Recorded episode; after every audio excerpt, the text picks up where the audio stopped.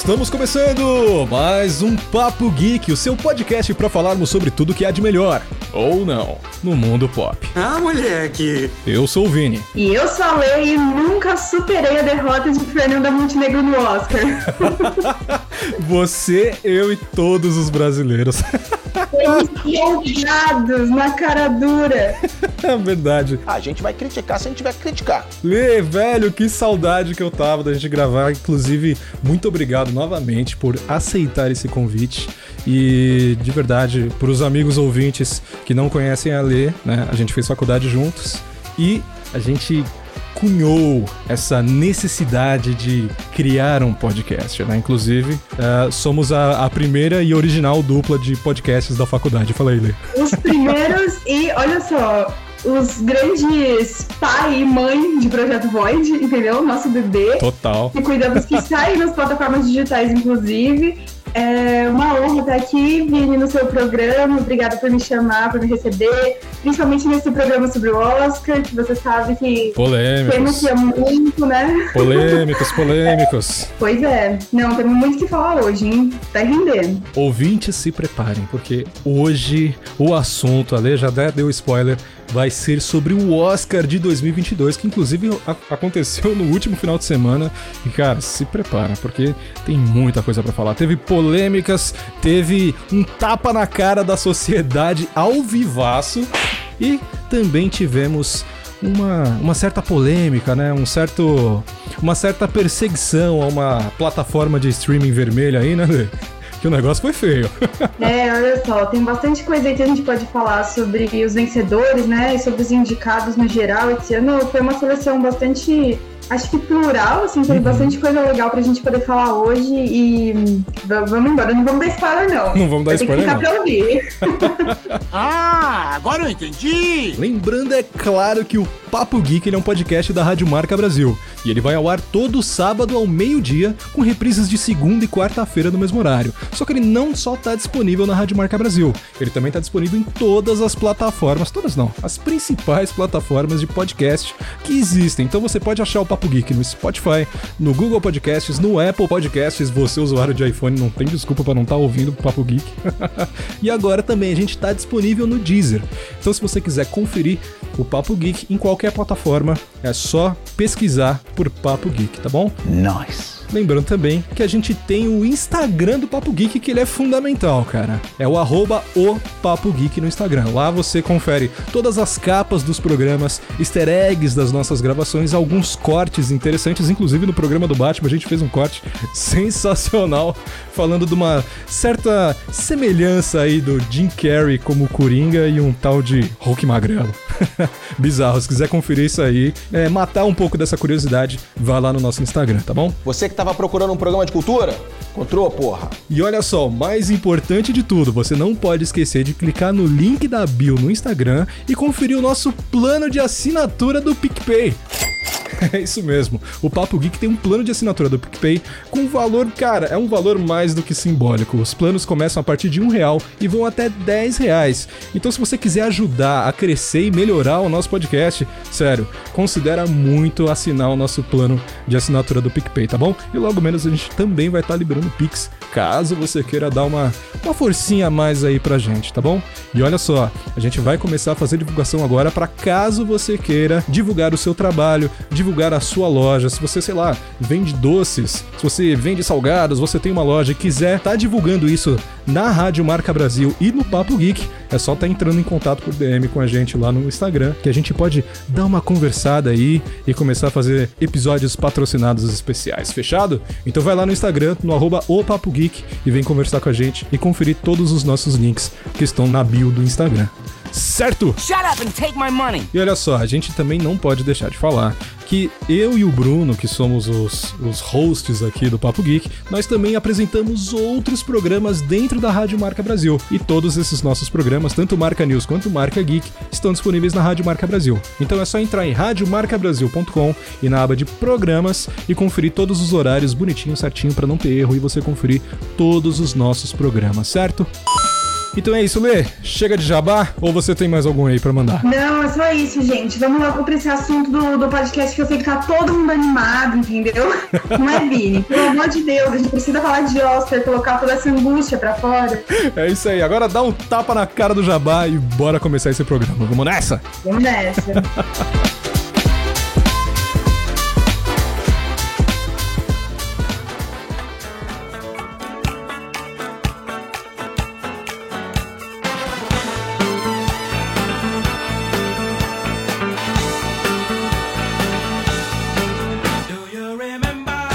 bora começar a falar do Oscar de 2022, que ele foi realmente recheado de polêmicas. Então é óbvio que a gente vai começar por elas aqui, antes de começar a falar dos vencedores e principalmente das nossas opiniões. e hoje, polêmica em todos os blocos, né, Lê? Pois é, mais que polêmicas, acho que a gente pode falar que o Oscar 2022 foi recheado de surpresas, né? Nossa, Tanto as, as positivas quanto as negativas, assim. Acho que quando a gente lembrar desse ano no Oscar, vai ser um ano bem surpreendente, eu diria. Não sei se você concorda. Não, concordo plenamente. No, no final das contas, o Oscar, ele é memorável em vários sentidos, né? Sim. E a representatividade dele é, no mundo do cinema é extremamente importante. Mas você acha que essa representatividade ainda tem muito peso? Olha, Vini, eu acho que sim, é, Uhum. principalmente pelo aspecto da visibilidade, assim, porque Sim. acho que é bem notável que quando a gente espera esse momento dos indicados ao Oscar, né, e de fazer a maratona, e, e querendo ou não, é muito importante para os filmes, principalmente que vêm do circuito independente, né, esses filmes que vêm mais, Uhum. mais correndo pela beirada, que não são muito mainstream, isso é muito importante para eles, né, porque, assim, por exemplo, Ataque dos Cães, que é um filme que tá no Netflix, Uhum. é, mas provavelmente ele não teria tanta audiência quanto ele teve se ele não tivesse sido indicado ao Oscar, né? Sim. Eu acho que o grande valor do Oscar tá nisso, assim, não exatamente em você ganhar ele, mas na, na própria existência. É, nossa, total, total. Porque só de ter uma menção ali É. já, já dá uma certa importância, né? Sim, Tipo, eu lembro que no, no, no catálogo do Telecine, inclusive, tinha uma seção lá que era dos premiados e indicados do Oscar, né? Uhum. Uma das playlists deles de filmes. E realmente, eu, eu concordo, tem um prestígio é, muito grande ali.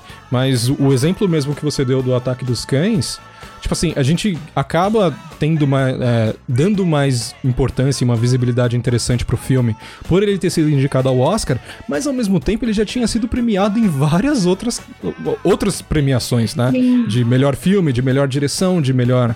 é, de melhor ah, é, elenco e tudo mais, que a gente vai deixar pra comentar um pouco mais pra frente quando for falar do filme. Uhum. Mas, tipo assim, eu ainda acho que foi por conta do Oscar dele estar lá, né? E principalmente pela quantidade de indicações que ele recebeu esse filme, que fez com que ele tivesse uma, uma visibilidade maior, né? Então, realmente, o Oscar ele ainda tem uma representatividade muito grande pro mundo do cinema, né? É, eu acho que tem uma questão que é. A gente sabe que o Oscar não, não quer dizer nada, no Sim, fundo, né? Você sim. ganhar um Oscar não quer dizer nada, Exato. porque ele, ele representa a opinião daquele grupo de pessoas muito seleto Uhum. e que é praticamente formado por é, maiorias, né? Então, homens brancos norte-americanos de classe alta. Então a gente sabe que isso não representa exatamente o que foi o melhor naquele ano. Real. Mas, de uma forma ou de outra, é, a credibilidade do- da premiação ainda é muito forte, né? É uma premiação com muita credibilidade.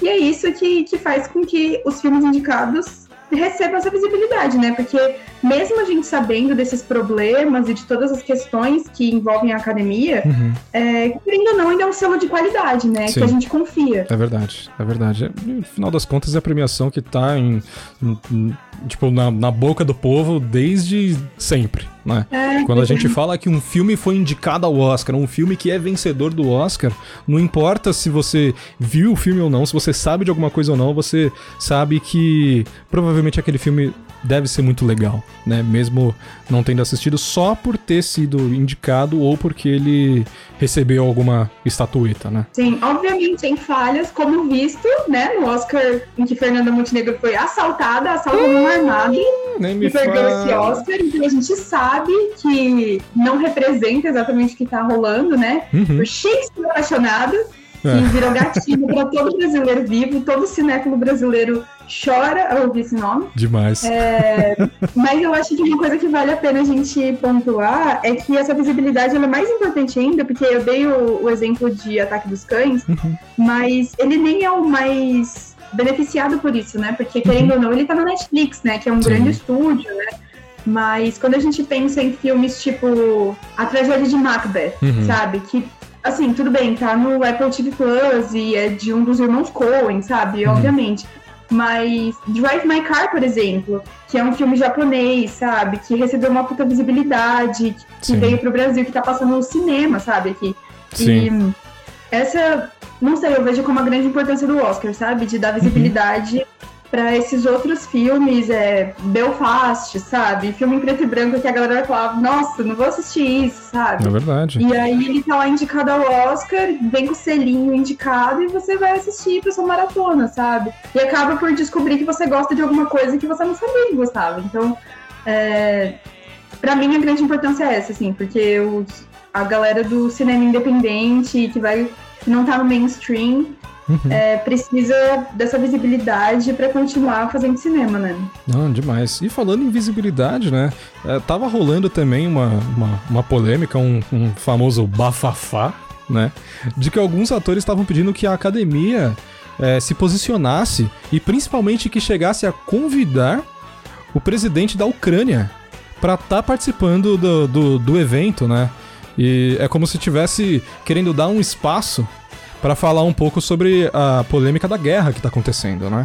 E tipo assim, o que, que você acha disso? Porque eu, particularmente, acho que não tem nada a ver uma coisa com a outra. Olha, Vini, eu acho que é um assunto delicado, Sim, Mas mas. eu acho que também é um movimento natural, sabe? Porque, Uhum. querendo ou não, o Oscar é sobre arte e arte é sobre refletir sobre a nossa realidade, né? Uma forma de contar as nossas histórias e, e refletir tudo que a gente vê no mundo. E, enfim, a gente vê tanto o filme que conta sobre guerra, por exemplo, e a importância deles. Uhum. É, eu acho que é natural que as pessoas envolvidas com o- o- a indústria do cinema e a indústria cultural sejam pessoas engajadas e eu acho que é natural que elas busquem no grande evento do cinema um espaço onde essas lutas podem ser manifestadas, sabe?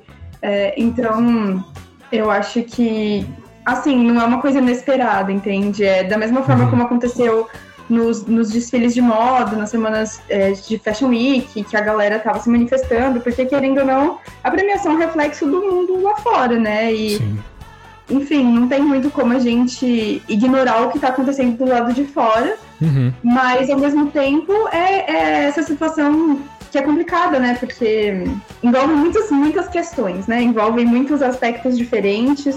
Uhum. É, e inclusive é uma coisa que eu acho que, por exemplo, nos discursos a gente sempre acaba vendo um pouco, né? O pessoal trazendo mais dessas lutas e das, das coisas que cada um acredita, né? Uhum. E trazendo luz a esses assuntos, normalmente nessa parte dos discursos, né? De Sim. recebimento dos prêmios. Esse ano eu acredito que foi o Rizamed que venceu uma categoria de curta Uhum. e ele trouxe um pouco desse discurso sobre a guerra. Então, enfim, é, eu acho que querendo ou não é um movimento natural por a gente estar num ambiente de cultura e, e um ambiente engajado, sabe? Sim, demais. O Oscar, ele é cultura, né? Uhum. No final, final das contas, é, é a grande celebração da, da, da arte, né? No, no caso é, cinematográfica, apesar de abordar várias questões, né? Tanto é, vários prêmios é, direcionados a, a partes específicas, né? Desde de maquiagem até é, os figurinos do filme. Então, eu acho que é uma grande celebração artística, né? E ao mesmo tempo ele tem uma visibilidade realmente muito grande. Mas ainda falando nessa, nessa questão de, de visibilidade e o que o Oscar gosta e o que o Oscar não gosta, o evento em si, de dar uma certa visibilidade, é, tá rolando também mais uma polêmica, que é o caso da, entre aspas, perseguição da premiação em cima da Netflix, né? O caso mais claro disso é com o Ataque dos Cães, que mesmo tendo recebido é, 12 indicações, né? O filme acabou levando só uma das estatuetas. Né? Inclusive teve vários outros, é, vários não, mas tiveram mais alguns outros filmes é, que receberam indicação, mas tipo ficou só nessa, né? O, a Netflix por enquanto só levou direção para casa e, e meu, sério, tipo beleza, eu entendo que, que tem essa, essa, essa discussão ainda sobre o filme tá na plataforma de streaming. É. é, é, é pode entrar é, no Oscar porque é a celebração que comemora o cinema né? E tipo assim, é um filme que saiu só no streaming, sabe? Não foi pro cinema, é realmente, efetivamente. E Lê, eu queria saber de você, porque a gente tá mais inserido dentro desse desse universo, porque, claro, não só porque a gente acompanha bastante, a Lê, no caso, ela é jornalista, né, e a gente estudou produção audiovisual juntos, então a gente acaba estudando é, muitas áreas é, voltadas para cinema, né, e produção num geral, e dá uma sensação de, pelo menos para mim, de injustiça. Porque no final das contas, por mais que seja uma celebração para comemorar o cinema, né? O cinema nada mais é do que a transmissão de um filme, né? De uma obra para o público.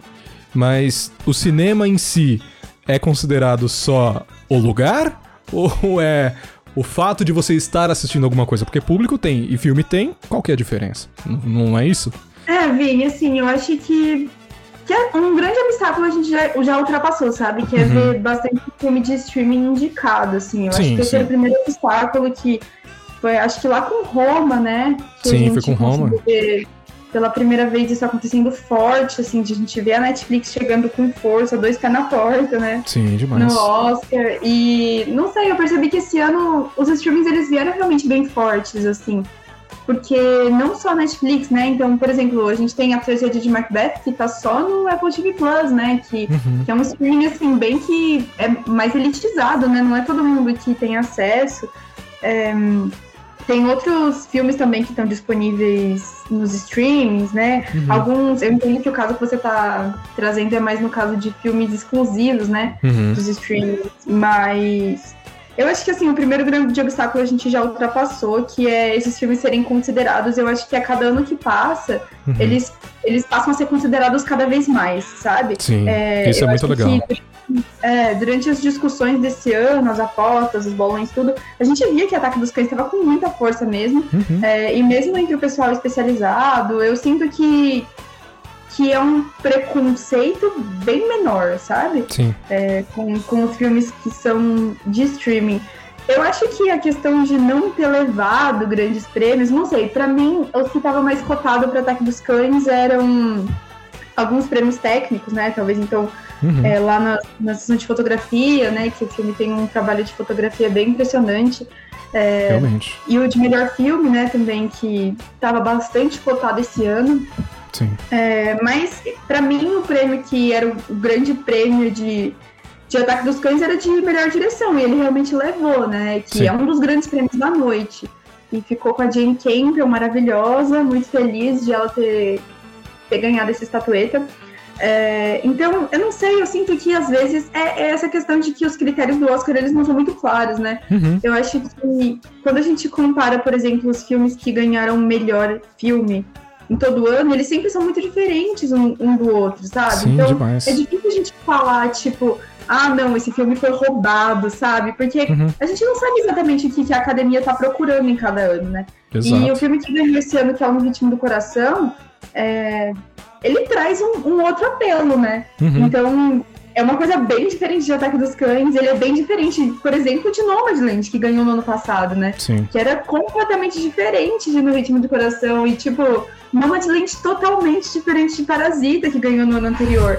então, eu acho que é difícil a gente apontar, né? Tipo, ah, tá certo, ou, ou tá errado, ou enfim foi roubado, sabe? Sim. Porque eu acho que os critérios eles são bastante nebulosos, assim. Enfim, tô me alongando. Não, Mas, é, em resumo, eu acho que falta, né? A Netflix ainda vai conseguir essa estatueta, tenho certeza. Com que certeza. em breve vai, vai conseguir.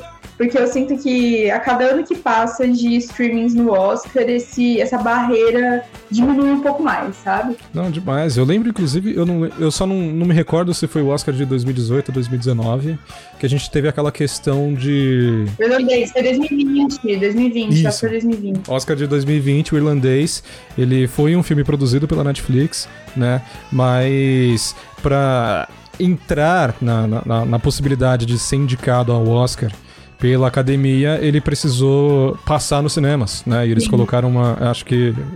Acho que foi dois, três meses, né? é, disponível na- na- nas galerias de cinema, só para poder estar participando do Oscar. E realmente, comparando aquela época para o que aconteceu já esse ano e dando, dando sequência pro- muito possivelmente nos próximos anos, a gente vê realmente que o, o streaming tá perdendo esse preconceito para de não estar mais sendo cogitado.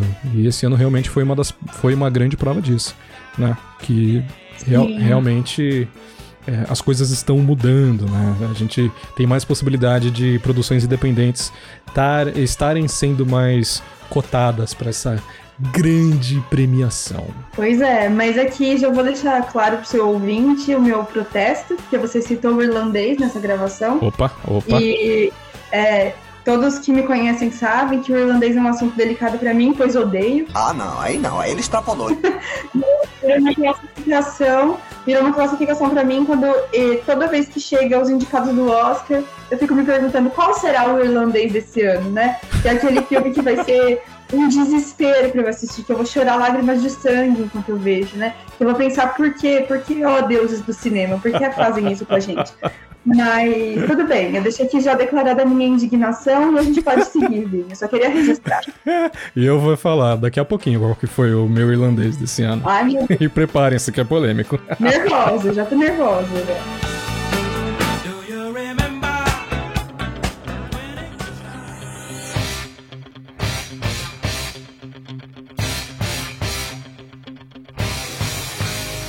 Falando de pessoa nervosa, a gente não pode deixar de citar aqui também o caso do Will Smith provando ao mundo que aparentemente todo mundo odeia o Chris mesmo, né? e foi uma, uma prova realmente física dessa, dessa situação, porque no meio da apresentação, Chris Rock, como sempre, veio com as suas piadas extremamente ácidas, né, Pra fazer a sua apresentação do Oscar. E ele acabou fazendo uma, uma triste piada realmente é, com a aparência física da, da esposa do Will Smith, né? O que acarretou numa, numa reação, né? Numa consequência completamente inesperada, que foi literalmente o Will Smith se levantar da sua cadeira, subir ao palco, enquanto todos num clima de risada, não pela piada, mas pela situação dele ter se levantado, né? E chegando na frente do Chris Rock, ele simplesmente dá uma bofetada digna de Dona Florinda na cara do Chris Rock. Vamos, tesouro. Não se misture com essa gentalha. Sim, mamãe. Gentalha, gentalha!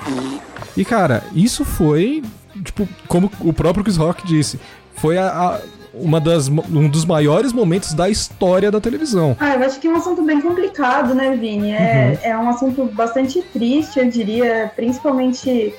Enfim, foi um comentário bastante infeliz do Chris Rock, Sim, né? Eu acho demais, que demais. não dá nem gente chamar de piada, porque foi realmente um Uhum. comentário infeliz da parte dele com, com a Jada Pinkett Smith, né? Uhum. Que é a esposa do Will. É, foi, é uma situação que eu acho que é difícil a gente opinar, porque Sim, eu acho que demais. tem muitas coisas envolvidas, né? Porque, claro Tem que... muitas camadas nessa essa situação, porque no É. final das contas tem muitas coisas que é, a gente, como público, acaba ficando sabendo, principalmente por conta de notícias e tabloides, né? Mas a gente não tem certeza se é, ambos os lados estavam, é, tinham conhecimento de, da- das situações, né? No caso da Jada, é, é uma questão de doença mesmo que ela tem, é é alopécia, se eu não me engano, a, a situação dela, que acaba fazendo com que ela é, perca muitos cabelos, né? E no momento ela tá é, raspando a cabeça pra não tá sofrendo com isso, né? Mas apesar de que várias polêmicas envolvendo a, a, a, a comunicadora, né? A esposa do Will. E fora todas as polêmicas envolvendo a família, já existia um pouco desse boato, boato não, mas essa implicância do Chris Rock em cima dela, né? Porque a gente já sabe que houve um outro ocorrido também no Oscar de 2016, que ele fez mais uma, entre aspas, piada, né? É, sobre a, a, a Jada numa outra situação. E, meu, no final das contas, é triste. Como você mesmo disse, eu também acho que é uma situação muito triste porque, beleza, por mais que tenha sido algo ruim, eu acho que é, a consequência daquilo ser um ato de violência, né, para com outra pessoa, é uma coisa muito exagerada, né? É uma, é uma reação muito exagerada, né? E inclusive pode acarretar o que está sendo muito discutido é com a situação do, do Will Smith, né?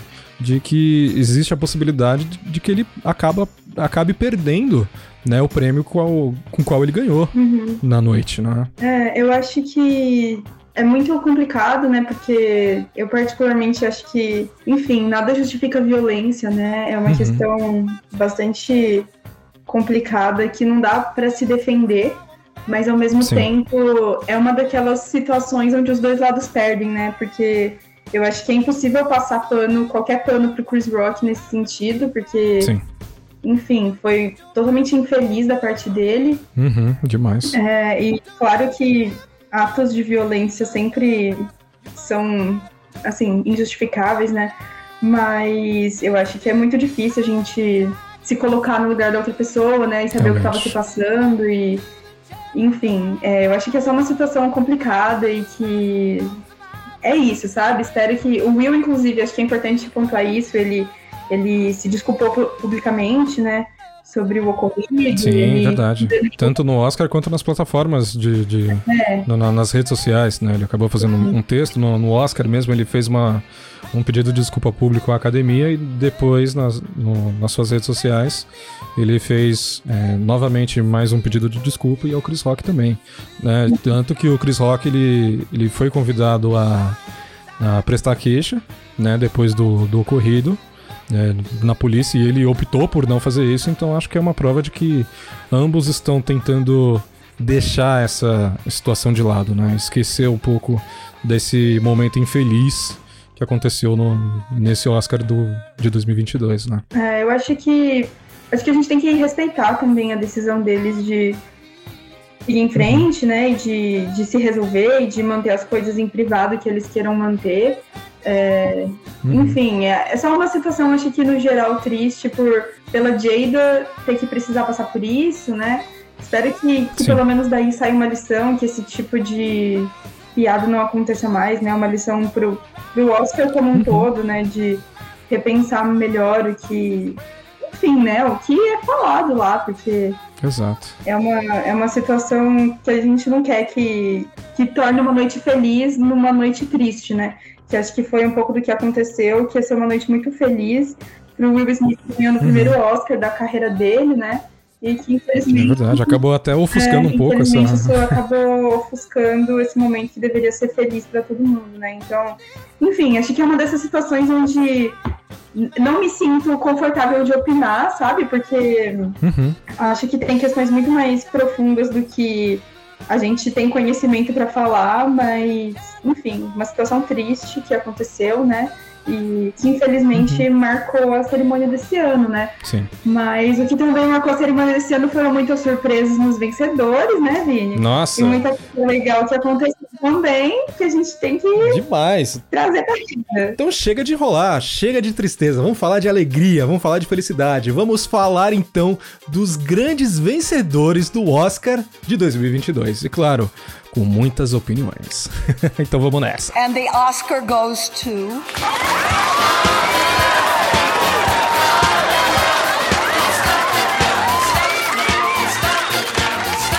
Mas vamos falar então, Vini, daquilo que realmente importa, que a gente tá aqui pra palpitar e pra falar sobre eles, os grandes vencedores da noite. É isso aí, cara. Meu, tem muito prêmio. Óbvio que a gente não vai é, abordar todos, obviamente, porque senão o programa ia ter pelo menos quatro horas, né? E tadinho É. do editor que vai se ferrar muito pra poder arrumar tudo isso depois. Coitado dele. Coitado. Coitado do editor, tadinho, tadinho. então a gente vai abordar os principais vencedores, os que chamaram a atenção, que os que principalmente a gente não pode deixar de falar, né? Mas principalmente aqueles que marcaram o Oscar desse ano, né? E um deles que a gente não pode deixar de falar logo no começo é o vencedor de melhor filme interna- internacional que ficou para Drive My Car. E Lê, o que, que você achou desse filme? Ai, Vini, eu acho que vou começar falando um pouco sobre a categoria no geral. Eu acho que fico muito feliz da categoria de melhor filme internacional estar ganhando mais destaque, sabe? Uhum. É, eu sinto que nos últimos anos ela esconde algumas das nossas gemas preciosas do Oscar, né? Verdade. Como, Parasita como que eu o diga, né? Parasita, tira as palavras da minha boca, Vini. Pra você que não me conhece, ouvinte do Papo Geek. Olha Eu só. sou Mundinho Parasita BR, entendeu? Ih, É isso, eu amo muito Parasita. A experiência mais, mais legal de Oscar que eu tive foi com a maratona do Oscar de 2020 e Parasita foi ponto alto, assim. É, esse filme é absolutamente tudo. Quando o Bong Joon-ho ganhou o Oscar de melhor diretor, eu gritei a uma da manhã no meu quarto com meus irmãos que são crianças. Me acordaram pensando, meu Deus, é um assalto? Não, era apenas eu vibrando pro Bong Joon-ho bater Scorsese, que naquele ano estava concorrendo com o Irlandês, aquele filme que eu não vou... Ó, ó, não vou nem ó. Ó, vacilo. Lê. Lê, Hum. eu faço questão de que você, por favor, traga o nosso saudoso Momento Denúncia.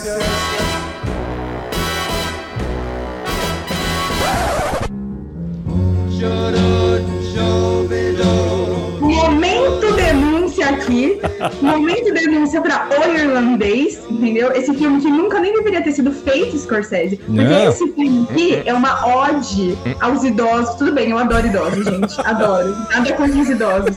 Idoso é covarde, rapaz. Mas esse filme não precisava ter sido feito assim, sabe? Al Pacino e Robert De Niro, velho. Na mão do Gente, Scorsese, meu que Deus, isso? Mas, mas eles já tiveram. Esse filme já foi feito, entende? Quando? Já teve isso. Ele Quando? já fez, ele já fez filme com o De Niro, ele já fez filme com o Al Pacino. O filme é confuso, o filme tem uma paleta de cores horrível. É, Meus olhos isso. sangraram. Que isso, Foi que isso. Aquilo, horrível. aquilo lá é o que a gente queria ter visto em Poderoso Chefão 2. Que eram os dois grandes atores do filme estarem interpretando juntos e finalmente aconteceu. E como assim? Você não gosta do. Não, cara, Não, meu é é sensacional. filme, porque é isso, Vini. Tinha que ter acontecido então em Poderoso Chefão 2. Não ele fazer quatro décadas depois pensar, hum, precisava, hein? Vamos chamar eles. Vamos chamar os nomes, vamos botar eles aqui pra gravar mais um filme de máfia. Ok, ok, ok. Tudo bem. Momento é tópico sensível pra mim, gente. Tópico sensível. O irlandês é um tópico sensível, mas tudo bem. Porque todos os outros filmes do Oscar 2020 são chuchuzinhos, nenéns, que eu amo e protejo com a minha vida. Realmente.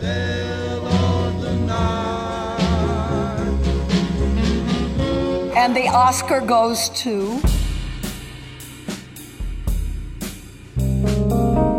É, mas voltando para a categoria de melhor filme internacional deste ano, é, Drive My Car merecidíssimo, né? Filme japonês, muito legal, tá recebendo esse destaque. Inclusive, o, o diretor do filme foi indicado na categoria de melhor direção, né? O Uhum. filme foi indicado em melhor filme também.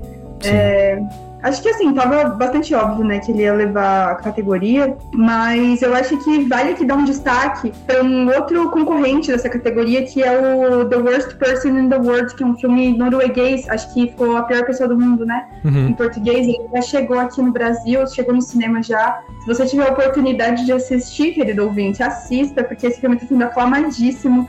A galera tá curtindo demais, assim, todo mundo só elogios pra The Worst Person in the World. Então, esse ano a categoria tava competitiva, assim, ó, tava acirrada. E Demais. Drive My Car ficou levando sem surpresa. Pelo menos uma categoria sem surpresa, né, Vini?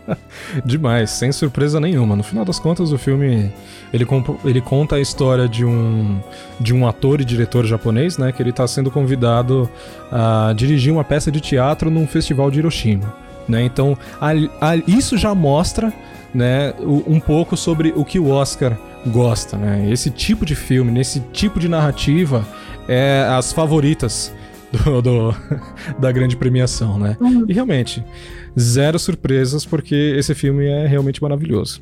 É um pouco longo, não vou negar, ele é longo mesmo, mas ele é incrível. É, um filme que vale a pena. Ele não dói, não. Não, é Não, tipo não ele, entendeu? Você não, que sentir- isso? Não, desculpa, é que, eu, é que eu senti uma oportunidade de falar mal de irlandês, aí eu trouxe. Desculpa. Não, po- não posso perder, né? É, desculpa, que é mais forte que eu. Real. Inclusive, gente, a gente.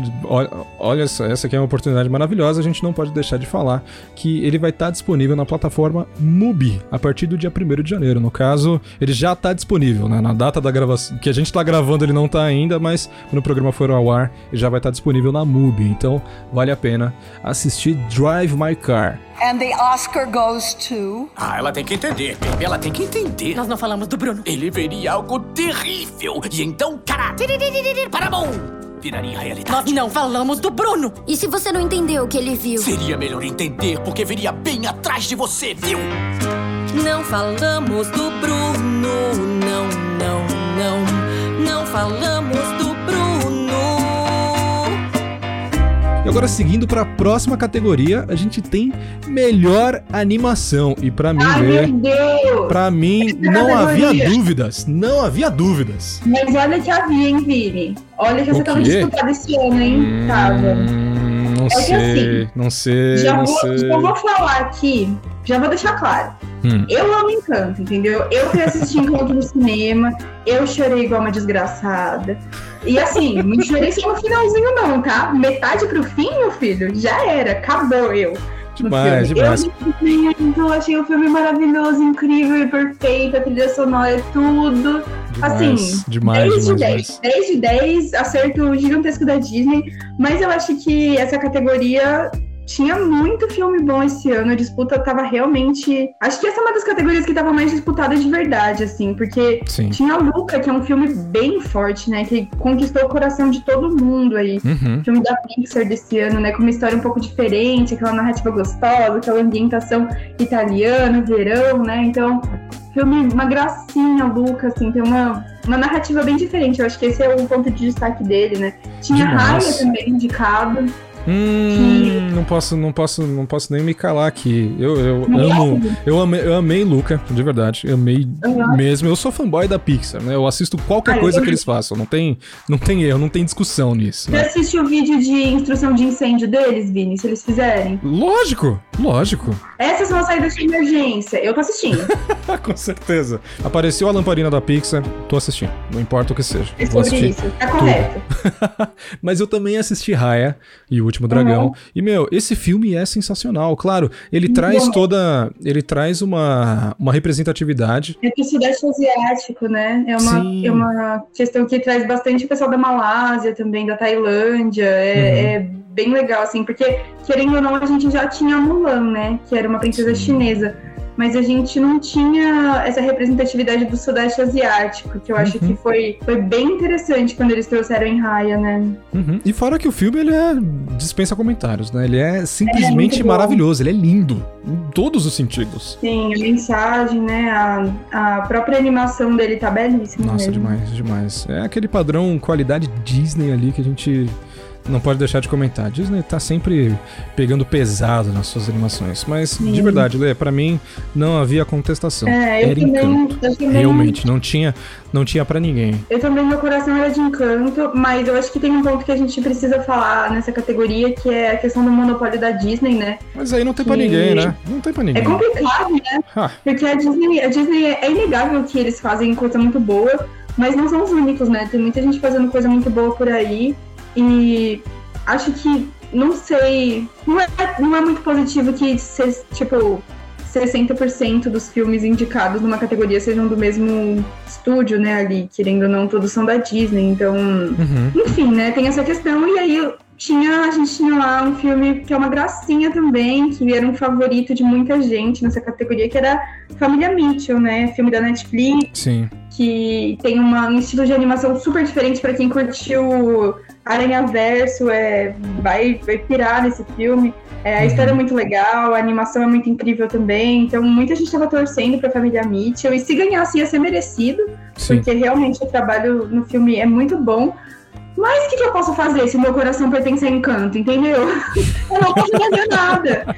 Mas é, deixar a menção aqui também que o último indicado nessa categoria era Flea. E Flea fez história, foi indicado como melhor animação, melhor documentário e melhor filme internacional, né? Tô, tô correta, Vini? Tá É, corretíssimo. foi isso mesmo, né? Tá corretíssimo. É, enfim, foi um filme que fez história por ser indicado em todas essas categorias. Então, que legal, né? Ver o Oscar quebrando um pouco dessas fronteiras tão rígidas que eles Uhum. têm, das animações estarem sempre restritas ali em animação, né? Tá demais. Realmente, essa questão de monopólio da Disney não, não tem como a gente discutir. No final das contas, eram cinco filmes indicados e dos cinco, três eram da Disney.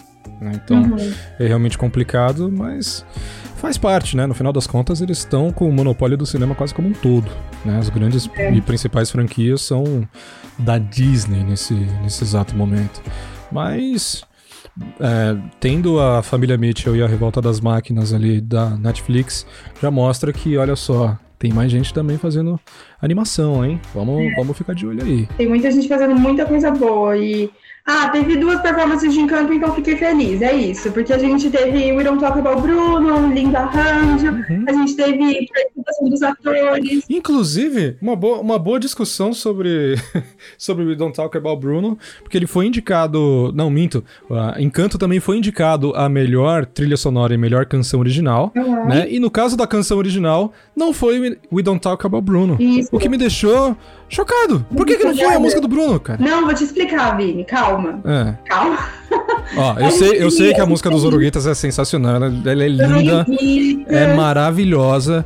Mas, velho, a música do Bruno. A música do Bruno é incrível. Eu acho que eu tenho uma, uma opinião sobre essa que eu não sei se se reflete. Assim, eu tenho uma teoria. Não, não pode falar, porque a gente não pode falar do Bruno. brincadeira, brincadeira, brincadeira, brincadeira. É, eu acho que o que rolou muito com o Encanto foi que, bom, todo mundo sabe que Lin-Manuel Miranda tá trabalhando com a Disney já faz um tempo, né? Uhum. É, já tava lá em Moana, enfim, né? Não é novidade o Lin-Manuel, essa parceria, né? Uhum. Mas eu sinto que Encanto, pela primeira vez, ele tava lá de verdade, assim, sabe? Tipo, era, era Lin-Manuel puro, assim. A trilha sonora foi... é, eu tava comentando com o pessoal que trabalha comigo, inclusive, sobre isso, que Uhum. eu sinto que normalmente trilha sonora de filme da Disney, é, as músicas, elas funcionam muito bem individualmente e elas são, tipo, músicas boas, músicas muito boas, Uhum. que estão ali no filme, entendeu? E que fazem um sentido, e beleza. São músicas ótimas, como em Frozen, como em Moana, né? Tem Sim, esse trabalho, músicas incríveis, enfim, trilha sonora sempre impecável, né?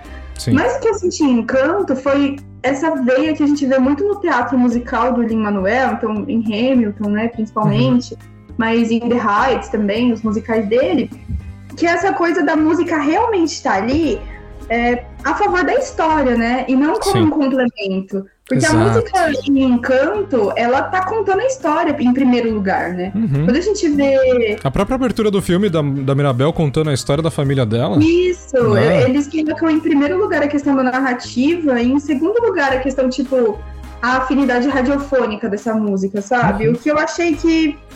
Putz, que legal que a Disney fez isso, sabe? Que ela deu esse passo e fez isso diferente, porque funciona muito bem, né? Eu acho que é importante a gente ver que tem outro jeito de, de trazer as músicas.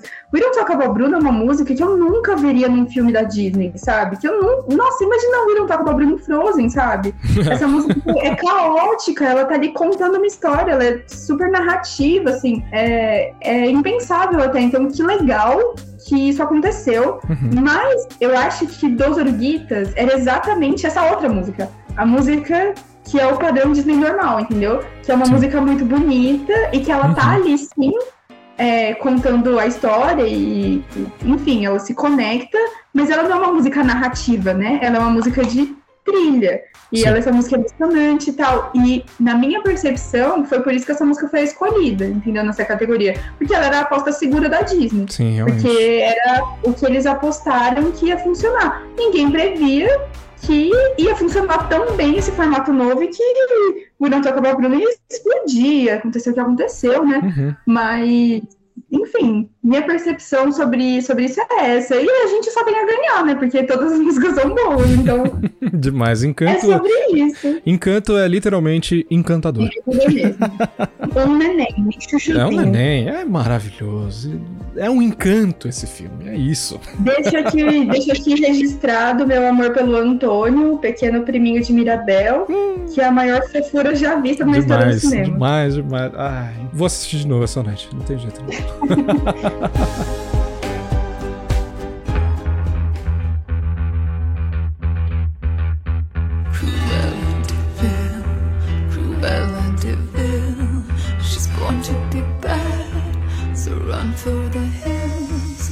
E falando da Disney também, olha só, a gente também teve mais um filme vencendo o Oscar, que é uma produção da Disney, que foi Cruella, que venceu na categoria de melhor figurino. Mas eu confesso que me parece um pouco redundante, sabe?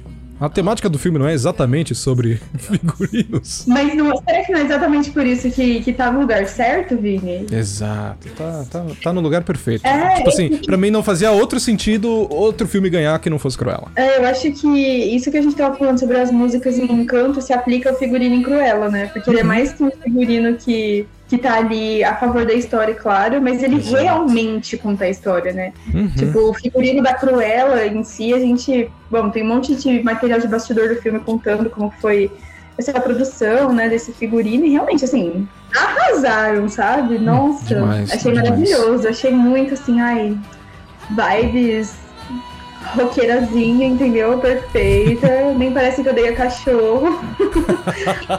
eu amei ver da roupa da Cruella e eu tô feliz que eles levaram um Oscar porque é uma Stone, entendeu? Uhum. Maravilhosa. E o figurino tá realmente Ah, tá demais, muito bom mesmo. Esse muito filme bom. é incrível, os figurinos são maravilhosos e não havia outra opção. Esse, ele, Uhum. Cruella tinha de ganhar esse prêmio. E olha só, ambos os filmes, tanto Encanto quanto Cruella, adivinhação de que vai estar disponível? É óbvio, no Disney Plus. The fear on your face, it gives me a thrill. And the Oscar goes to. Tá bom, então agora a gente vai falar, Vini, sobre ela.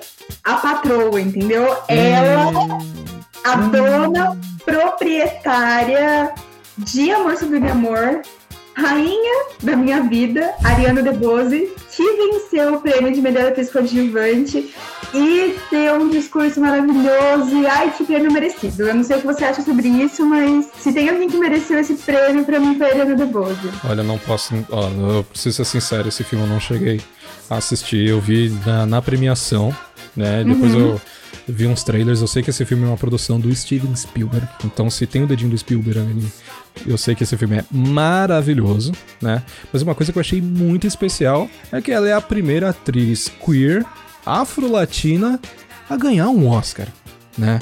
E cara, a representatividade disso né? De ter uma mulher forte, poderosa, entregando um, um papel que já havia sido é, interpretado por outra atriz maravilhosa mais de 60 anos atrás e que também ganhou o Oscar pela mesma personagem, meu, isso só mostra que esse filme é realmente maravilhoso. E isso porque eu não vi. Se eu tivesse visto esse filme, eu ia achar mais maravilhoso ainda. Isso eu tenho certeza absoluta. É, olha, Vini, eu vou te falar que assim, eu particularmente não achei o filme em si Hum. maravilhoso, assim. Eu acho que, que realmente a melhor parte do filme é a Ariana DeBose. Pra mim, ela entregou Certo. tudo, assim. Uhum. As cenas mais emocionantes são as dela, as partes mais carismáticas são as dela. Ela é a personagem que você se importa e você fala. Sabe? Tipo, Uhum. é, é, ela é ela, é essa mulher aqui, é a Anitta que a gente E a que Anitta. a gente realmente quer ver, sabe? Ela é maravilhosa, sem desmerecer o trabalho da Rachel Zegler, que eu achei que tava muito bem como Maria.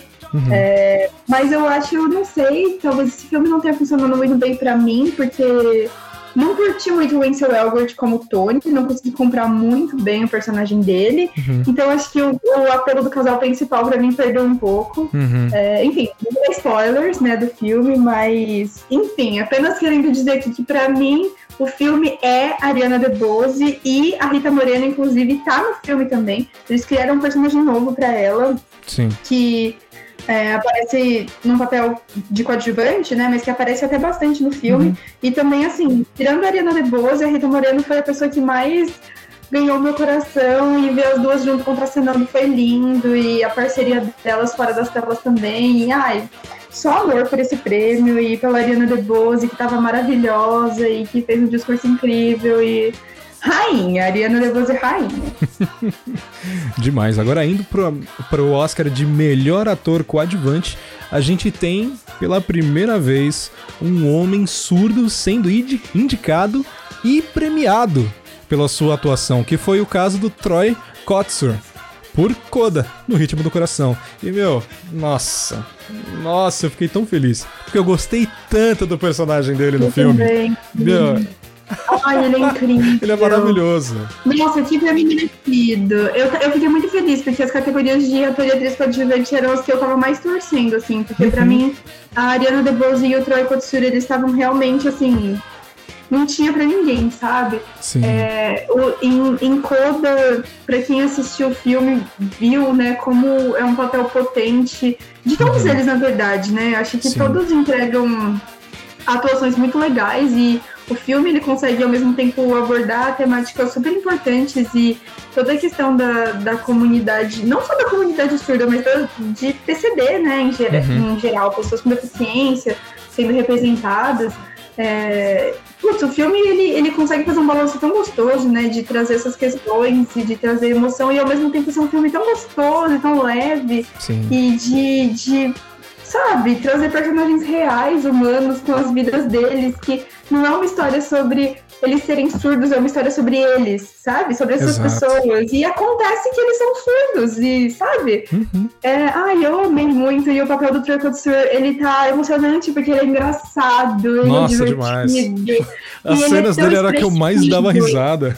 Nossa, ele é maravilhoso e ao mesmo tempo, é, bom, pra quem viu aquela cena, aquela cena mais ao final, né, na, na caminhonete, que cena Uhum. emocionante, né, Nossa, que tem demais. filme, que, putz, se ele não tivesse garantido essa, essa estatueta antes, aquela cena entregou pra ele de bandeja, porque realmente Uhum.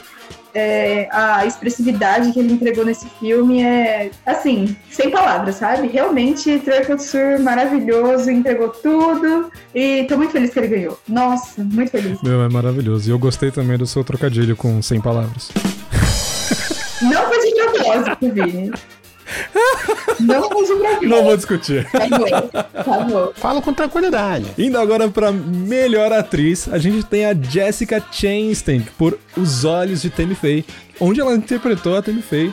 E eu também não vi esse filme. Lê, o que, que você achou do filme? Eu acho que a atuação da Jessica Chastain realmente foi bastante acima da média, né? Mas eu acho que essa é uma categoria que tava bem disputada, né? Sim, Realmente, demais. uma categoria que até a hora da premiação eu não sabia o que ia rolar, porque Uhum. tinha só mulher incrível participando, né? Então tinha Penélope Cruz por Mães Paralelas, que ela entregou bastante na atuação, tá realmente. Sim. muito bem. Teve Nicole Kidman apresentando os Ricardos, que Nicole Kidman por apresentar os Ricardos. a Kristen Stewart que já chegou com uma super banca com seu shortinho na premiação, marcando presença ali. Demais. Maravilhosa. De- Eu amei, já chegou falando, a patroa tá na área, entendeu? e vocês dão licença pra passar. Né? Eu acho que a Kristen mereceu muito a indicação dela esse ano por, Uhum. pela atuação dela em Spencer. Tava com uma torcida forte, o Twitter estava em prantos pra É. Kristen Stewart ganhar. Assim, desesperados, porque era, era nível se a Fernanda Montenegro não ganhasse o Oscar, entendeu? Ah, o nível de empolgação das pessoas no Twitter, tava todo mundo muito emocionado. Sim, demais. as crepusculetes estavam chorando de alegria por esse ser um ano em que finalmente Kristen e Robert estão sendo valorizados pelo trabalho dele. Finalmente? Então- finalmente? Finalmente. Será que o Oscar de 2023 aí teremos nosso Será que querido... vem aí, Vini? Hum, Será que o homem vem? Será? Será que o Brabo vem? Ah, Isso aí Será a que gente. vai ter morcegão na área? Hum, não percam os próximos capítulos. Caralho, meteram essa, mano. Então, então, além delas também tinha quem? Ela, a dona do Oscar Olivia Colman, né? Que tá todo ano aí indicada e todo ano forte, né? É. Porque essa mulher não entrega uma atuação ruim. Então, Essa mulher é incrível. Inclusive, recentemente eu, eu consegui ver finalmente é, The Father. né? O filme que, que deu o Oscar pro Anthony Hopkins ano passado. E eu vi a atuação da Olivia Colman. E, meu, que mulher maravilhosa. Que coisa incrível. A, a, a delicadeza da, da, da interpretação dela. Você realmente sente o peso do, do, do, do que ela tá sentindo, né? Claro, eu tô dando um exemplo aqui de um outro filme que ela tinha feito. Mas isso só mostra a capacidade de atuação que essa mulher tem. Então, realmente, Sim, ela ganhou Oscar recentemente, né? uhum, meu, Por favorita. essa categoria estava muito disputada. Tava muito disputada. muito né? disputada, mas, Tava realmente muito disputada. mas indo pra próxima categoria, que aí a disputa realmente estava complicadíssima, foi na categoria de melhor ator, que quem venceu foi Will Smith por King Richard, criando campeãs. E meu, que filme incrível, que atuação maravilhosa do Will. Mas ó, não vou mentir não, hein? Não acho que foi a melhor atuação dele, não, hein? Ah, Vini, acho, eu acho que assim, acho que é um daqueles clássicos, sabe? De que chegou a hora que a obra como um todo do ator foi ser homenageada, né? Como aconteceu com, o- com o Léo DiCaprio, né? Uhum. Em O Reverso, né? Enfim, várias vezes a gente já viu isso acontecendo. E honestamente acho que no Oscar isso é um clássico. Então, assim. Padrão, padrão. Já aconteceu muitas vezes, vai continuar acontecendo, e acho que isso não desmerece em nada o, o crédito do prêmio que ele recebeu, né? Porque realmente ele tá muito bem no, no filme. Não, é. ele, ele, tava, ele tava maravilhoso no filme, mas a gente ainda teve Ja- Javier Bardem por apresentando os Ricardos, concorrendo ali com ele. A gente teve o Andrew Garfield em Tic Tic Boom, que é um filme maravilhoso, de verdade. A gente E teve. polêmico. Pole- Opiniões polêmicas, hein? Ai, ai, quero ver isso aí. Mas termina aí, termina aí que a gente volta. Daqui a pouco eu quero ver isso aí. Andrew Garfield com Tic Tic Boom. A gente teve o Denzel Washington, que o Denzel. Gente, o Denzel é o Denzel. Não tem, não tem o que falar desse Denzel, homem. né? Não precisa nem falar Não tem o é que só falar. isso. O, o nome dele é autoexplicativo, não tem erro. É isso. E a gente teve ninguém mais, ninguém menos também do que o nosso querido Benedito por Ataque dos Cães. Ele, o homem, o homem que ficou sem o Ah. homem que se vestiu de boy, o homem que foi para o interior dos Estados Unidos, ficcionalmente, né? Porque na verdade o filme foi criado na Nova Zelândia, mas foi para o interior dos Estados Unidos é sua mente. O homem que vestiu o método, entendeu? o homem que O homem que se banhou na lama. O homem que mergulhou de cara na lama, sem medo de ser feliz, Benedito. E, enfim, Benedito esse ano. não- E o Oscar foi pro Will. Hum, Nossa, eu eu acho que é uma dessas categorias difíceis mesmo, sabe? Porque Sim. eu achei que qualquer um dos atores que vencesse esse ano ia ser merecido, Sim. porque todo mundo. todo mundo foi muito bem. Eu acho que sim, talvez o Javier Bardem tenha ficado um pouco menos, um pouco mais atrás nessa corrida. Os Uhum. outros quatro saíram um pouco na frente, porque. Vou soltar aqui minha opinião de Tic Tic Boom, tá, Vini? Vou lançar. Ok, manda bala. Vou lançar braba. Meu Deus. Que eu, assim. é, eu acho que Tic Tic Boom é um filme que é muito feito pra galera do teatro, sabe? É, Ok. Muito. E não que isso seja um problema, exatamente. Certo. Eu certo, acho certo. que, que é um filme famoso fanservicezinho, aquela delicinha pra galera do teatro. Eu acho que o pessoal que é desse mundo deve ter se sentido super apaixonado pelo filme, porque realmente é um filme bem dirigido, né? É um filme Uhum. legal, assim, nesse sentido de. Enfim, do que, do que ele se propõe a contar de história. Mas eu, particularmente, pra mim não funciona muito bem o filme, não, viu? Vou te falar, porque eu acho que ele tem muita informação que fica de fora de Uhum. contexto, sabe? É, toda a questão de Rent, né, que é um musical, eu acho que quem conhece Rent, quem já viu Rent, provavelmente viu Tic Tic Boom com outros olhos, né? Uhum. E conseguiu ver muita coisa que a gente não viu, porque é a história do Jonathan Larson, né, que é o criador de Rent, Uhum. e, e muito do filme é sobre esse momento em que ele, ele vivenciou as coisas que influenciaram ele a escrever a peça, né? Então eu acho que faz muito mais sentido o filme pra quem é desse nicho, né? E pra quem é de fora, acaba ficando um pouco, um pouco boiando, entendeu? Eu fico um pouco boiando às vezes. Claro que naquela cena do café, eu vi a Fili passou ali, o pessoal de Hamilton, eu falei, ai meu Deus, Hamilton, entendeu? Uhum. Ok. Mas eu senti que, que é isso, assim, que talvez seja um filme que é um pouco pra esse nicho, Uhum. e pra quem tá de fora dele não funciona tanto. É, mais uma coisa inegável é que o Andrew Garfield tá muito bem. Sim, isso É, é. ele tá absurdo no filme, ele entregou muito no papel. Eu acho que O homem é uma, é uma máquina de, de entregar referências, né? É No final das isso, contas, é é, é- é nisso que ele tá trabalhando agora, é fazer referências a, a várias coisas. É, eu acho que Ah, ele tá muito bem, mais que merecida a indicação dele, se ele ganhasse também ia ser super merecido, mas ficou com o Will, né? E eu acho que vale a gente fazer uma menção aqui é, que todos os indicados desse ano, realmente eu não sabia em quem apostar no meu bolão. Eu não sabia o nome que eu ia marcar, entendeu? No xizinho, porque dificílio, porque o Denzel tava competindo, entendeu? E aí é sempre. Denzel é complicado. forte ir por Macbeth, que ele tá fazendo um trabalho muito bem, muito bom no filme. Uhum. E apenas é isso, entendeu? Apenas difícil e No acabou meu ficando bolão eu perdi aqui. Eu tinha botado o Benedito, me ferrei. Benedito, então, eu acho que o Benedito tava no. Tava, eu acho que ele e o Will Smith estavam disputando ali a liderança nessa corrida. Porque Uhum. é isso que a gente comentou, né? O Benedito tava no método, ele tava super investido no papel. Mas eu acho que uma coisa que a gente tem que normalizar é. Não é porque ele não ganhou o Oscar que ele não fez uma puta atuação, sabe? Exato, Tipo, exatamente. Foi uma marca na carreira dele, com certeza esse filme, ele entregou tudo, ele mostrou para as pessoas que ele, que ele, assim, já tinha mostrado que ele é uma pessoa super flexível e que consegue entregar muitas coisas diferentes. Mas cowboy bully que não toma banho, sabe? Entregou, entregou. Então, ah, fiquei muito feliz da atuação dele ter sido reconhecida com essa indicação e de ele ter recebido destaque por isso. Não deu pra ele, mas quem sabe, né? No próximo ano. Quem sabe no próximo ano, exatamente. E agora indo pra próxima categoria, olha só, a gente tem melhor roteiro original. Olha só, por mais que não seja uma, uma categoria aqui que todos, é, todos é, esperam muita coisa. Eu espero. Olha só, todos, todos, espero, todos vírgula, todos vírgula, todos vírgula, vamos lá.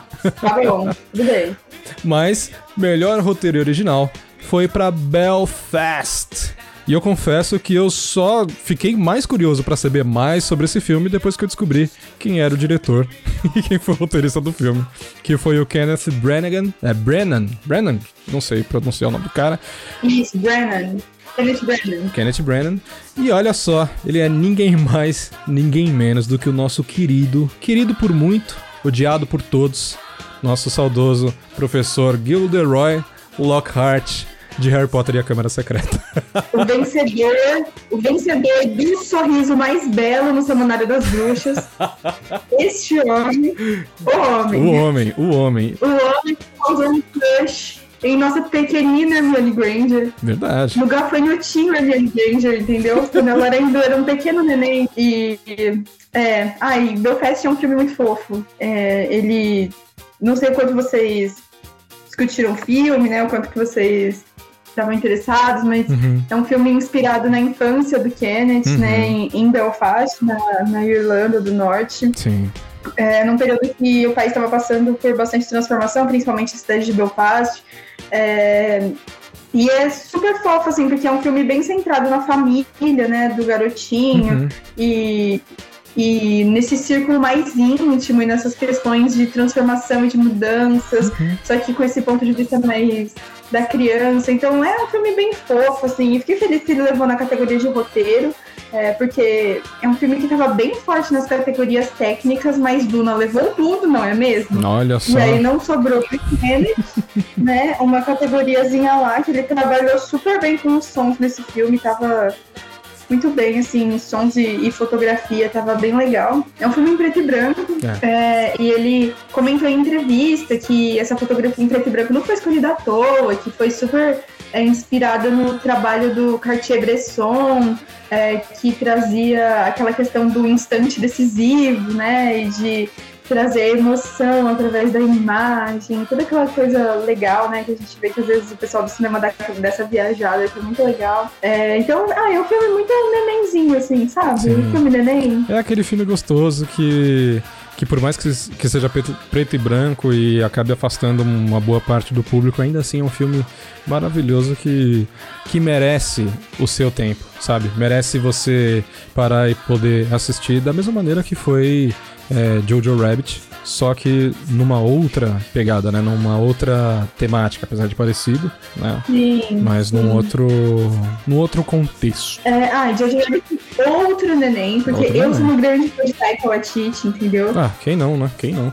Tô grandioso, estamos todos esperando por Thor 4 pra ver o que vem aí, o que, que, Taika, o que, que Taika tá aprontando pra gente. Nem me fale. A mãe fortona, entendeu? Natalie Portman chegando de martelão na mão, bração, os bração da mãe forte. É como. Tô nervosa. É como o Bruno chama esse filme, é Ana Raiz é Trovão, é isso que a gente vai ver. Eu já tô ansiosa pra ver os bração da mãe forte, pra ver o que, que o Taika tá prometendo, que ele promete. Nossa, E eu demais. confio. Confio Demais. porque o homem entrega. Ele entrega, que eu sei que entrega.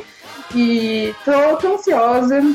E Jojo Rabbit Outro Neném, que eu amo muito, muito esse filme. Ah, é aquele filme que você pensa, ah, que fofura, e do nada você tá chorando 20 litros, né?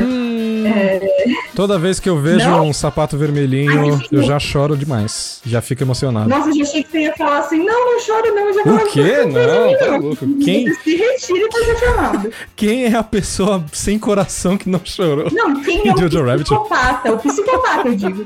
Quem é o psicopata que não chorou em Jojo Rabbit? E não chorou mais de uma vez em Jojo Rabbit, pelo amor de Deus. Com certeza. Aquele filme é perfeito. É maravilhosidade. Então, se você assistiu Jojo Rabbit e, e amou esse filme tanto quanto a gente, não perca Belfast, que ele é sensacional. E olha só, ele tá disponível no cinema, hein? Então é uma boa oportunidade de experimentar um filme preto e branco no cinema. É bem legal. Vai comer aquela pipoquinha, Vini, enquanto assiste? Always. Aquela, aquela sessãozinha de final de tarde, sabe? Que você chega no cinema e fala, hum, uma pipoquinha agora cairia bem. Hum, delicinha. Delicinha.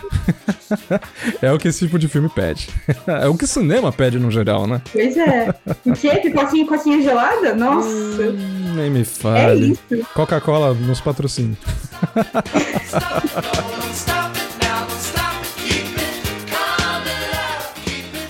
And the Oscar goes to.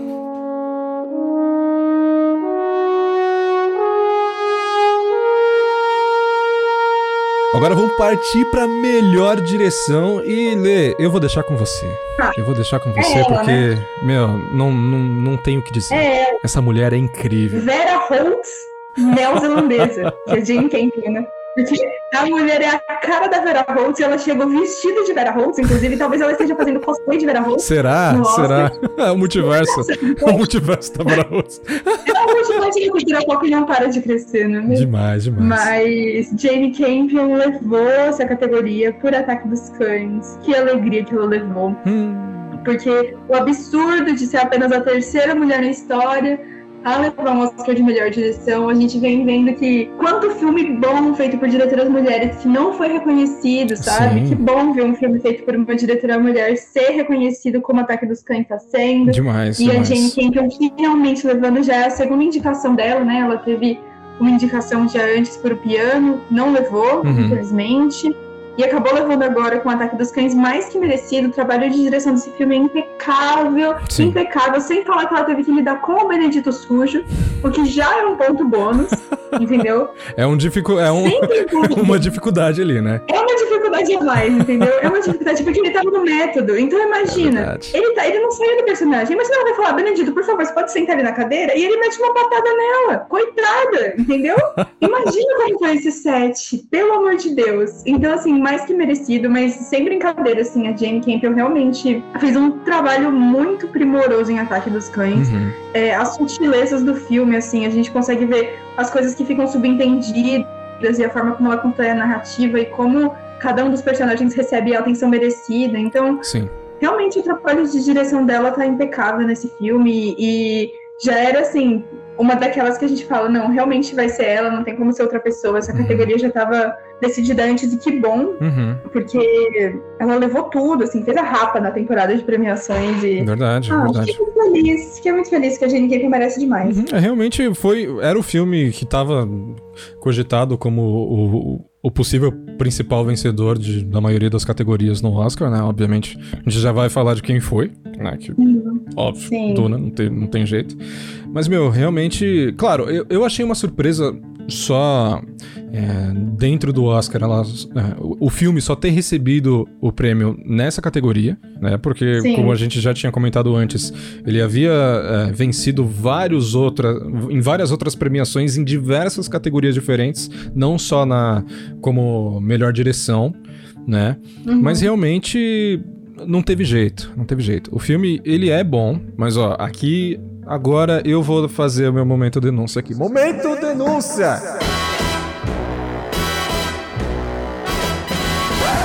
Ah, não.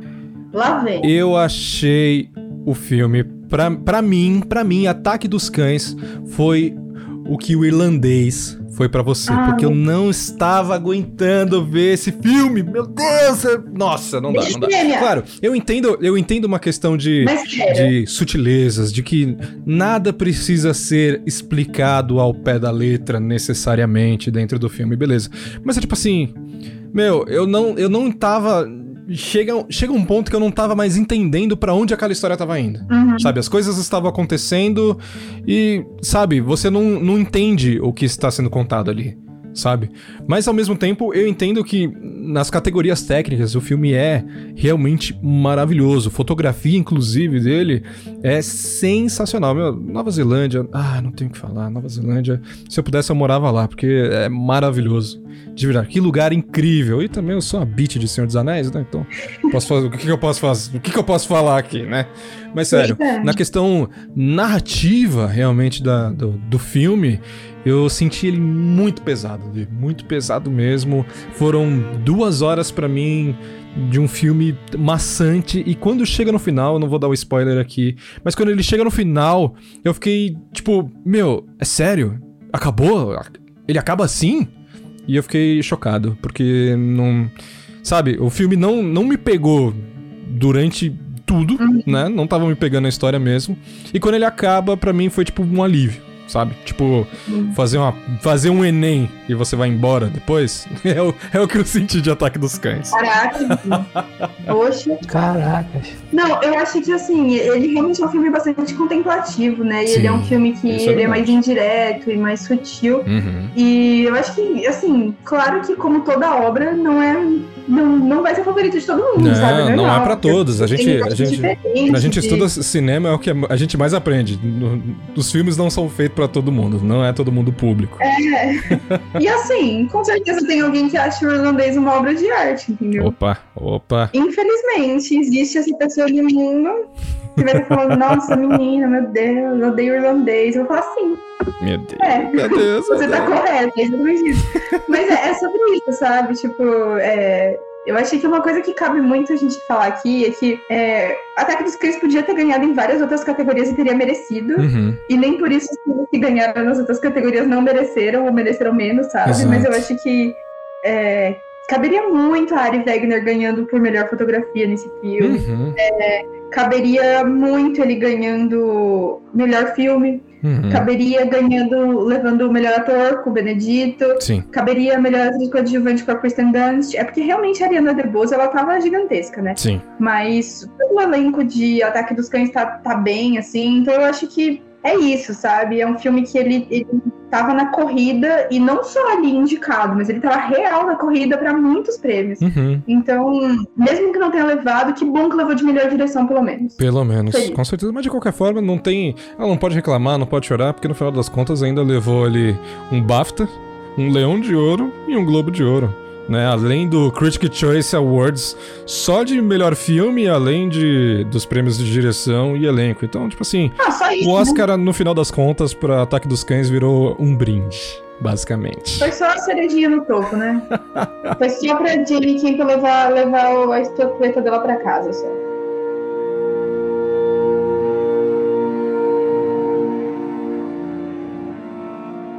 And the Oscar goes to. Agora falando em filme maravilhoso. Opa, agora. Lê, desculpa. Ah, lá vem, É meu momento. lá vem. Vamos falar do Papa Oscars do ano, que foi pra Duna. E meu, Duna levou pra casa, foi primeir, primeiramente, foi indicado pra 10 categorias diferentes e das 10 categorias levou nada mais nada menos do que só 6 Oscars pra Arrakis de novo, né? Levando as categorias de montagem, fotografia, direção de arte, efeitos visuais, som e trilha sonora, que inclusive, meu, de verdade, Duna, trilha sonora de Hans Zimmer e o que esse homem fez com a trilha sonora desse filme é uma parada inigualável. Uma coisa, por exemplo, é você fazer uma trilha sonora para um pra, sei lá, tipo, uma casa. Que nem a gente via, por exemplo, em Game of Thrones, né? Uhum. Cada casa, cada região havia uma, uma trilha sonora diferente, né? Mas pra Duna, não.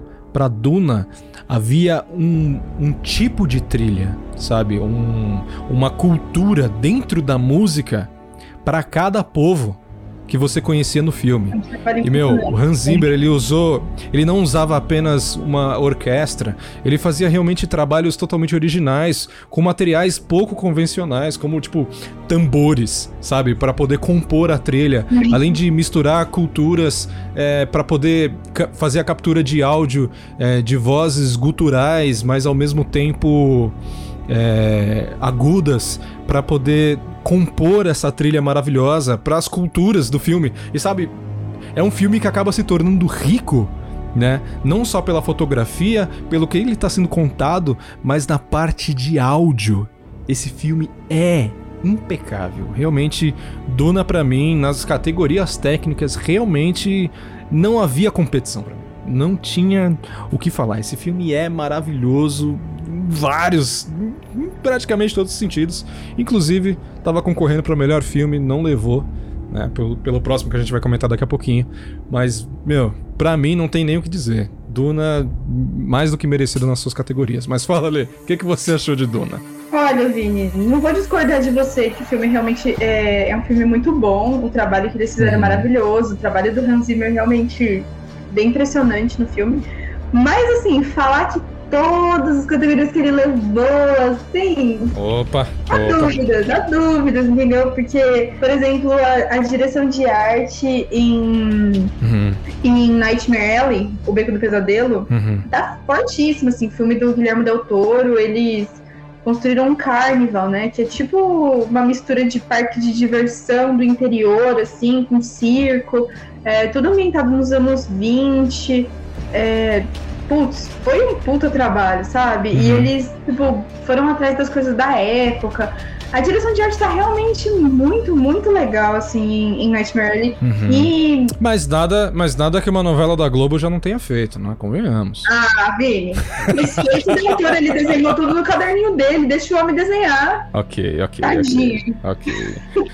Guilherminho, ele tem, ele tem os seus pontos. Ele é que eu tô muito chateado com ele, com o que ele fez ali no, no Boba Fett. Então, Entendi, tá, ponto tá, sensível. é, tá, tá, ele tá negativo aqui. O saldo dele comigo tá Gatilho, negativo. gatilho pro Vini, Hum. coitado. O de Star Wars chora. É, não dá não, não dá não. Mas realmente, eu, eu, eu concordo pra caramba com você na parte de direção de arte, mas no caso de Duna é realmente é, fazer uma montagem é, de ambiente, além de figurinos, além de aparência física como um todo dos personagens, de acordo com o mundo que a gente estava vendo, sabe? Cada mundo é completamente diferente. No caso do deserto, o o povo era de um jeito. No primeiro planeta que a gente é, acompanha os Atreides, né? É uma outra pegada, né? O- a caracterização dos personagens é completamente diferente. E, meu, olha só, o filme ele é é uma adaptação de livro, né? Que tem o mesmo nome, Duna, que foi escrito pelo Frank Herbert. E ele também já teve uma obra adaptada nos anos 80. E, meu, olha só, filme baseado em livro, que já teve uma adaptação antes, concorrendo concorreu ao Oscar com diversos, é, em diversas categorias. Hum, Cheirinho de Tolkien? É isso eu tô sentindo? hum, será? Será que o Denis Villeneuve tá sendo um novo Peter Jackson aí? Será? Vamos ver, né? Vamos ver o que ele vai trazer nos próximos, né? Exato, temos pelo menos mais um filme e uma série, né, de Duna, que a gente sabe que vai que já tá sendo, que já foi confirmado a série do, pela Uhum. HBO Max. Mas meu, tá com uma pegadinha de Tolkien aí. E olha, eu já eu já gostei do primeiro filme. Pra mim é um excelente bom sinal. É, é um ótimo sinal, né? Porque é uma obra difícil de ser adaptada que o Frank Demais. Herbert criou. É, então, é, eles fizeram realmente um bom trabalho, porque esse ano eu acho que tinha muitos concorrentes fazendo bons trabalhos nas categorias, sabe? Uhum. Efeitos visuais mesmo, assim. Eu ainda tô protestando que Eterno não foi indicado, eu não tô nem aí. Porque as pessoas estão falando. Opa. Eu só tô brava que meu Eternos não foi indicado, entendeu? É que é Marvel, né, Porque- amiga? Não tem jeito. Não, não bota a Marvel em lugar nenhum. Não, eles, indicaram Shang-Chi e, e Homem-Aranha. É verdade! Eu gosto mais dos efeitos visuais de Eternos do que do Homem-Aranha.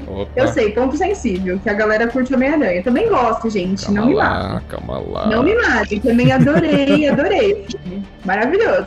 Sim. Mas, assim, Eternos tá- é, tem efeitos visuais muito incríveis, sabe? Sim, sim. Ah, É bonitão. que É bonito. chateada. A Marvete que é em mim ficou chateada sem a indicação de Eternos. É, e não sei, tava achando que talvez. Talvez o Miranha levasse essa. Hum, Talvez ia ficar com é. Shang-Chi. Shang-Chi tem uns efeitos, uns efeitos práticos bem legais. Sim, sim, né? Shang-Chi é bem bacana, mas, mas no, no, no caso de Shang-Chi mesmo, em particular, eu, sim, eu senti muito que você sente um gap a partir do. do entre o, o segundo e o terceiro ato do filme. Que você. é, Tipo, a partir do momento que eles atravessam o portal lá e eles vão pro mundo de Shang-Chi, né? Pro, pro mundo da galera que luta pra caramba. É, você sente que a tela azul de fundo ali começou a ficar pesada, sabe? Eu acho que. Tipo, o primeiro e o segundo ato do filme eles são maravilhosos, mas no terceiro ato ali o- os efeitos visuais ficaram muito pesados, sabe? Então, não sei se levaria. E eu sei que no, no caso do Miranha foi muito parecido. Tinha uma grande mescla de, de efeito prático com os efeitos visuais é, mesclados, né? Mas no caso de Duna, miga, não tem jeito. Você tá. Meu, aquele deserto, enquanto eu tava assistindo, tava me dando sede. É esse o nível do negócio. Já entendi. Eu tava com sede vendo o filme. Entendi que você é um grande fã de Duna. Não vou, não vou brigar com você. Tudo bem. É maravilhoso, é maravilhoso e não tem jeito não. Chega, chega de dar palco pra Duna, já ganhou muita coisa, pô.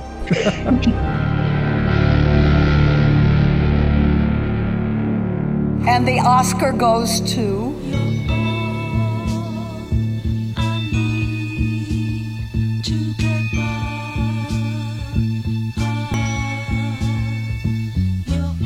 Vamos agora pro grande vencedor da noite, que foi o vencedor de melhor filme, que foi pra ninguém mais, ninguém menos que Coda, no ritmo do coração. Ile, fala aí, que Ai. filme maravilhoso, né? Que filme maravilhoso, né? Eu acho que foi uma surpresa pra mim ele levar esse prêmio. É, Por mais que ele já tenha levado outros prêmios na temporada, eu acho que ele é um filme, é aquilo que eu já comentei, né, mais cedo, que é um filme bem diferente dos últimos que levaram, mas que nem por isso perde seu valor. É um filme muito gostoso. Aqui eu assisti com a minha família, sabe? É, Uhum. é um filme gostoso de ver, é um filme que tem uma mensagem legal, as atuações estão tão ótimas, ele Uhum. trata temas importantes. Então, assim, é, por mais que seja inesperado e que tenha sido uma surpresa, que bom, né? Que, que ele levou, porque é apenas coisas a ganhar com, com o filme. né? Acho que legal falar que ele é uma adaptação, né? Uma, ele é inspirado em, em um filme francês, que já tinha tratado uma história parecida, né? Acho que é a família Bellier, alguma coisa assim. Posso estar errada, mas é alguma coisa nesse sentido. Não, você falou, você falou tá certo, não tem erro. Eu acho que é a família Bellier, ou Melier. Enfim, gente, é Aham. um desses dois, tá? É, mas é um filme francês que não recebeu tanto reconhecimento internacional e aí veio Coda e recebeu. Então, assim, Maravilhoso. é, espero que isso ajude também o filme original a ser mais visto, né? E a galera voltar Mais e valorizado, resgatar e valorizar esse filme. É. Uhum. É, mas é isso, acho que a gente já falou bastante sobre Coda, né? Não tem muito o que falar, a Não, não ser que é um. Falamos, a gente, a gente também tem que dar, um destaque ali pra ele que ele só, foi, ele só concorreu a três, em três categorias e venceu as três. Que foi melhor filme, melhor ator coadjuvante e melhor roteiro adaptado. E, Meu, esse filme é incrível em vários sentidos. Né? Não só pela sua história maravilhosa, como você disse, Lê, mas também um dos pontos que eu acho mais interessante é saber que foi um filme extremamente barato no, no- no- no- no sentido da sua produção, né? Comparado a, a vários filmes, é, inclusive, que estavam concorrendo junto, né? Como o próprio caso de Duna e Ataque dos Cães, e até mesmo o King Richard, que tem que ter um, um- um trabalho de, de direção de arte ali gigantesco, fora efeitos visuais, que torna toda a produção extremamente cara, né? porque essa é a realidade do- do- da indústria do cinema, é tudo muito caro de se fazer, Uhum. né? Coda vem pra dar pra dar um tapa na nossa cara e falar assim, gente, ó, dá pra contar uma boa história, sabe? Sem você ter que gastar muito. Não, claro que dá, é. Que bom, né, que ele, que ele ganhou e Uhum. né, trouxe, trouxe essa discussão à tona também, né? Mas aqui eu vou fazer um, um parênteses, Vini. Porque tem uma carinha aí que os fãs de Vikings podem ter reconhecido Opa, filme, opa, hein? opa. Será? opa. Será? Fãs de Será? Vikings online aí? Será que a galera manja? Porque eu, gente, eu sou uma grande fã de Vikings, tá? Uma grande fã, eu amo. Vikings. É, e quando eu começo a ver uma coisa, eu fico assim, gente, eu conheço essa pessoa de algum lugar. Eu conheço essa pessoa de algum lugar. Até eu descobrir de onde foi. e falar pra todo mundo que tá em volta de mim, mesmo que a pessoa não se importe, tipo, mãe, esse, esse ator fez não sei o que, não sei o que. E a minha mãe tá tipo, tá, eu nem sei do que você tá falando. Mas eu preciso conversar com as pessoas sobre isso. E nesse filme aconteceu isso porque o boyzinho da Ruby, aquele boyzinho da escola, sabe, que canta com ela. Ai, meu Deus, eu conheço esse menino de algum lugar, que inferno. E aí, menino, não é que ele fez Vikings, é o rei da Inglaterra lá, o rei Henry. É o Rei Henry. É, isso mesmo. é que ele, no filme, né, ele tá com o cabelo mais curtinho, tá com bigodinho, bigodinho de pilantra, né? Você viu isso? Mas safado! É você! Demais. Aí eu gostei mais do filme, porque tem um ator de Vikings, aí ganhou um ponto positivo e é sobre isso. Demais, demais. Esse filme é, é maravilhoso em vários sentidos. Como a gente já falou, já cansamos de falar aqui de, do Ritmo do Coração. É isso. E o último destaque dele é que ele foi o primeiro filme produzido por uma, uma plataforma de streaming a vencer o Oscar. Olha só, ele foi produzido pela Apple TV Plus, desbancando a Netflix aí. Ai, que legal, não sabia disso. Meu, é muito sensacional, muito sensacional. No Ritmo do Coração, ele tá, ele tá disponível, obviamente, na Apple TV Plus. Ele também tá disponível nos cinemas. E eu assisti no Prime Video. Então, se você quiser conferir o vencedor do Oscar desse ano, você não pode perder.